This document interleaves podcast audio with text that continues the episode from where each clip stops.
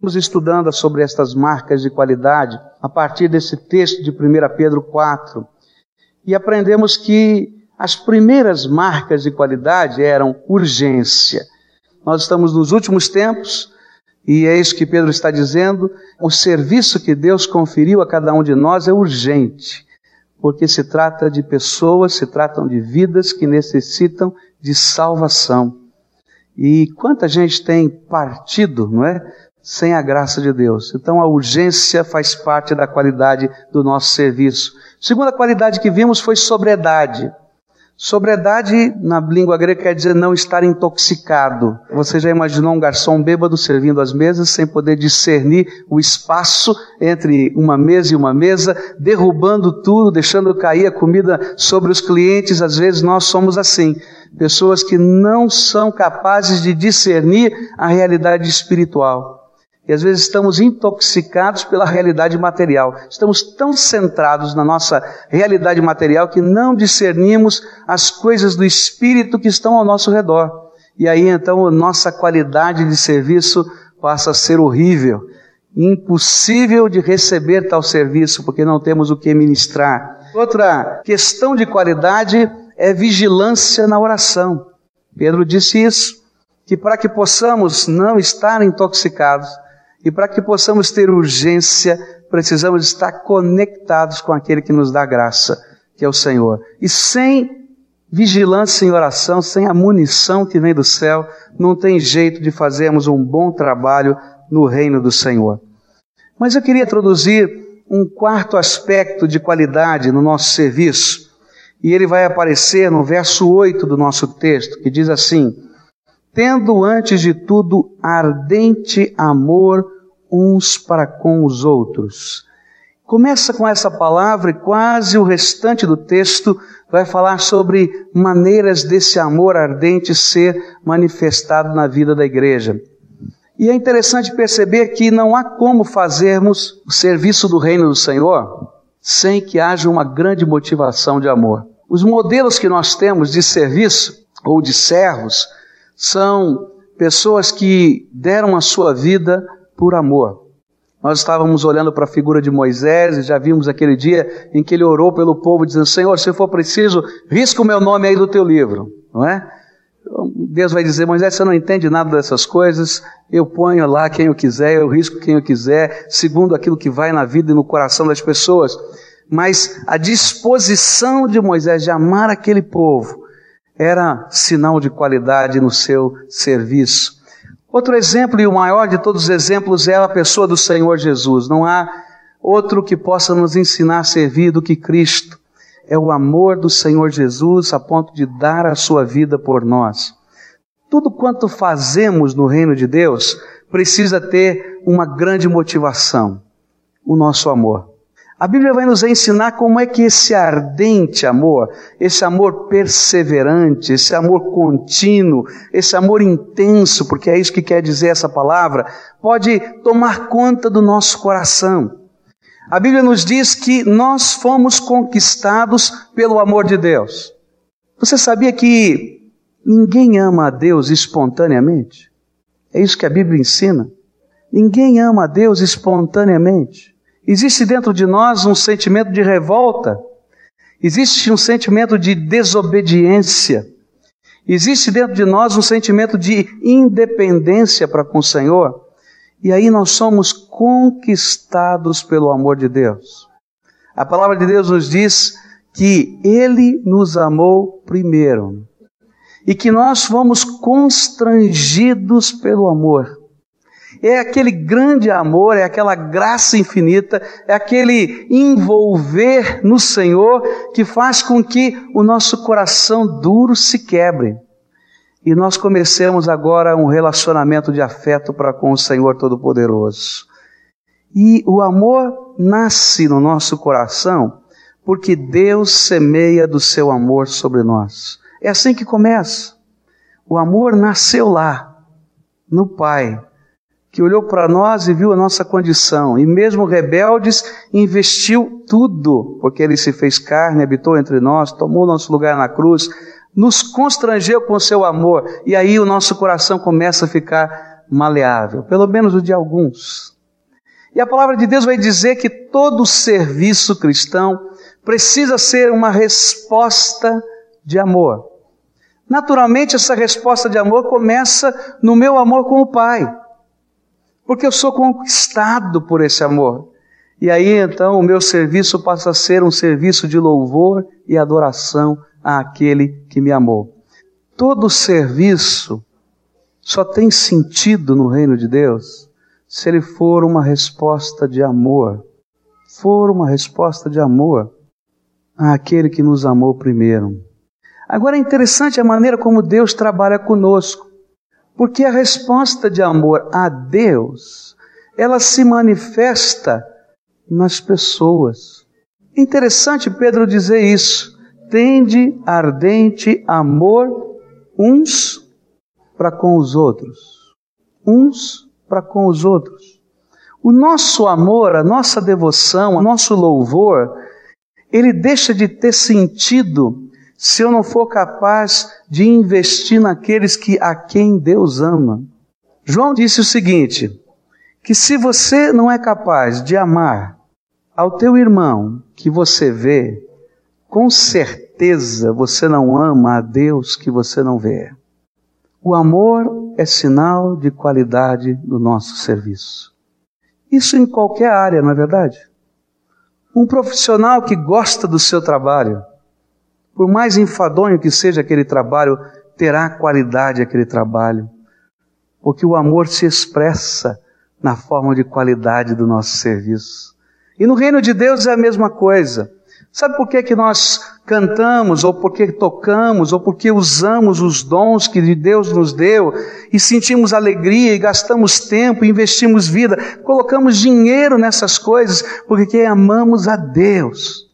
Em primeiro lugar, essa é a maneira de Deus trabalhar a qualidade. Ele coloca amor no nosso coração, primeiro a Ele, e depois esse amor se reflete nos nossos semelhantes, como expressão do amor de Deus. Um amor perseverante, um amor contínuo, um amor intenso. Agora, como Deus sabe que nós temos dificuldades de entender o que significam sentimentos, então Ele vai explicar de maneira prática como é que esse amor funciona na vida da igreja. E Ele vai dizer o seguinte: olha, esse amor tem que ser um amor capaz de cobrir uma multidão de pecados. Verso 8 diz assim: Tendo antes de tudo ardente amor uns para com os outros, porque o amor cobre uma multidão de pecados. Que tipo de amor ardente é esse? É o amor capaz de perdoar uns aos outros. Eu acho que uma das coisas mais difíceis da vida é a gente perdoar. Porque o perdão é o tipo de um negócio complicado porque é uma dívida que não tem jeito de ser paga, não é? Porque o único jeito de pagar essa dívida é a gente voltar no túnel do tempo e não acontecer o que aconteceu, que machucou a gente, mas é impossível. E porque ela é profunda, porque ela é alguma coisa que fere lá no profundo do nosso ser, e quanto mais profundo é a ferida, mais difícil é para perdoar. Mas eu fico pensando naquilo que Deus está nos ensinando. Toda ofensa fere demais, machuca demais, arrebenta demais. Por isso é que o meu Senhor Jesus teve que ir para a cruz do Calvário. Porque o meu pecado também fere demais, machuca demais, arrebenta demais o coração do meu Deus. E é tão sério, é tão sério, é tão sério, que Deus se fez homem, habitou entre nós e tomou o nosso lugar na cruz do Calvário e aqueles cravos, e aqueles espinhos, e aquelas palavras, e os pecados que explodiram o seu coração na cruz, eles foram todas as nossas ofensas derramadas sobre aquele que nos ama e tomou o nosso lugar. Perdão é complicado. Perdão é tremendamente complicado. Mas a Bíblia diz o seguinte: olha, se você pode entender o amor que eu tenho por você, e se você um dia foi tocado por esse amor que eu derramei sobre você, em tudo quanto você fizer nessa terra, viva um tipo de amor parecido com o meu, capaz de cobrir uma multidão de pecados. Eu creio que uma das coisas mais difíceis que a gente vive na vida é traição. É difícil a gente entender a dor que vai no coração, porque a gente está falando de amor, a gente está falando de entrega, a gente está falando de sonhos, a gente está falando de família, a gente está falando de filhos, a gente está falando de coisas das mais profundas e preciosas da vida da gente. E de repente tudo isso parece que foi colocado de lado sem sentido qualquer. E o desamor dói tanto, dói tanto, dói tanto, que a gente acha que não vai conseguir viver. E é uma mistura tão grande que vem no coração. De um lado, dor, do outro lado, tristeza, e de outro lado, amor. E fica tudo tão misturado e a gente não está feliz em canto nenhum e em lugar nenhum. Não é verdade isso? E aí é que eu vejo como, como Deus vem nos ensinar a grandeza do seu amor que deve ser modelo para a nossa vida. Se você não é capaz de amar o teu semelhante a ponto de cobrir uma multidão de pecados que ele cometeu contra você, é porque o amor de Deus no seu coração ainda não transbordou.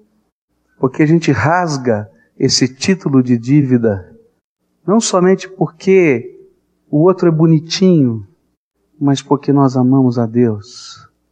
E porque esse amor de Deus nos constrange a amar os nossos queridos, os nossos semelhantes, de uma maneira capaz de cobrir uma multidão de pecados. Toda vez que eu vejo uma reconciliação de um casal assim, eu posso entender a dor e a dificuldade dessa reconciliação. Mas eu vejo o amor de Deus vencendo aqui na terra. Eu vejo o amor de Deus cobrindo uma multidão de pecados através de alguém que paga o preço. E geralmente a parte que perdoa tem que pagar o preço completo. Não tem jeito de alguém pagar um pedacinho, não. Você vai pagar tudo, a conta inteira o prejuízo é total. Não tem jeito. Não tem jeito. Mas é bom quando a gente entende que a graça de Deus é que está sendo derramada sobre a nossa vida e o amor de Deus que restaura, que transforma, que faz as coisas acontecerem de novo sobre uma nova ótica, é aquele que está operando no meu coração e no coração dos nossos queridos. Sabe qual é a qualidade do serviço que Deus pede para mim? É amá-lo de tal maneira que mesmo aquelas pessoas que te machucam, que te ferem, que te envergonham, que te traem, que poderiam ser impedimentos no teu amor, na tua fé, no teu dia a dia, possam ser perdoados pelo grande amor que Deus já derramou sobre o teu coração. Perdão é um ato de fé. Perdão é a experiência da graça de Deus sobre a nossa vida, sendo trazida ao mais profundo do nosso ser. Perdão é fé prática. Perdão é amor ardente. Amor ardente faz a diferença no nosso serviço. Eu quero dizer para você, por que, que Deus manda você perdoar desse jeito? Deus é sábio. A Bíblia diz que quando eu perdoo alguém, quando eu derramo amor sobre os meus inimigos, quando eu derramo graça sobre aqueles que me ofenderam, quando eu ando a segunda milha, não tem problema. Eu amontoo brasas vivas sobre a cabeça das pessoas. E sabe, essas coisas promovem transformação. É interessante como o mundo funciona. Um homem chamado Mahatma Gandhi leu o Evangelho e ele pegou esse ensino do Sermão da Montanha e usou como bandeira política na Índia décadas atrás. E ele dizia para os indianos: Olha, nós não vamos dar um tiro, nós não vamos fazer uma revolução, nós vamos apanhar. E então eles se deitavam no chão e vinham soldados ingleses e batiam. Vinham com metralhadoras e eles não saíam. E os ingleses pegaram as malas e foram embora, porque eles não sabiam lutar a guerra da não violência. O que, que você faz? Homens, mulheres, crianças deitados no chão, você vai atirar em todo mundo? Essa é uma guerra insana, não tem sentido. A culpa vem na nossa mente. Eles pegaram e entregaram o país inteiro, fica com eles, eu não sei lutar essa guerra. Sabe o que é que Deus faz comigo, com você? Ele me ama, e me ama, e me ama, e é o amor dele que me constrange. E eu quero ser diferente. E sabe o que ele faz? Ele usa a minha vida e a tua vida. E você ama teu inimigo. Você ama quem te ofendeu. Você ama aquele que não olha na tua cara. E sabe o que acontece? Deus amontoa brasas vivas sobre a cabeça daquelas pessoas para que haja transformação. Você não acredita? Experimenta. E você vai ver o poder transformador que o amor de Deus tem na tua vida e na vida dos outros. Você quer qualidade no teu serviço? Ame ardentemente pessoas, porque as pessoas valem mais do que as coisas. Teu marido não entende o que está acontecendo na tua vida cristã, porque ele ainda não se converteu. Ama esse homem como você nunca amou. Que a mulher ganha o seu marido sem palavra. Ama. Teu filho está com o coração duro não entendeu ainda a graça de Deus, ama esse menino. Começa a amar a gente que precisa de salvação.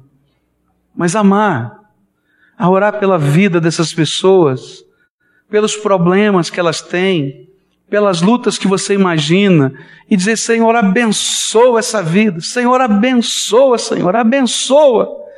E eu quero dizer para você: vai acontecer coisa tremenda. Porque o amor cobre uma multidão de pecados. Uma coisa que move o coração de Deus é amor. Anos atrás eu fui à Coreia, chegamos num estádio de futebol, mais de 60 mil pessoas, com certeza. Estádio lotado, não tinha lugar para ninguém. E eram jovens que tinham terminado o terceiro ano do colégio. E antes de entrar na faculdade, eles se colocavam como voluntários durante dois anos para serviços de ajuda na Coreia do Norte. E era interessante como aquele povo orava pela unificação das duas Coreias. E é interessante como aquele povo chorava quando sabia que muita gente estava passando fome do outro lado.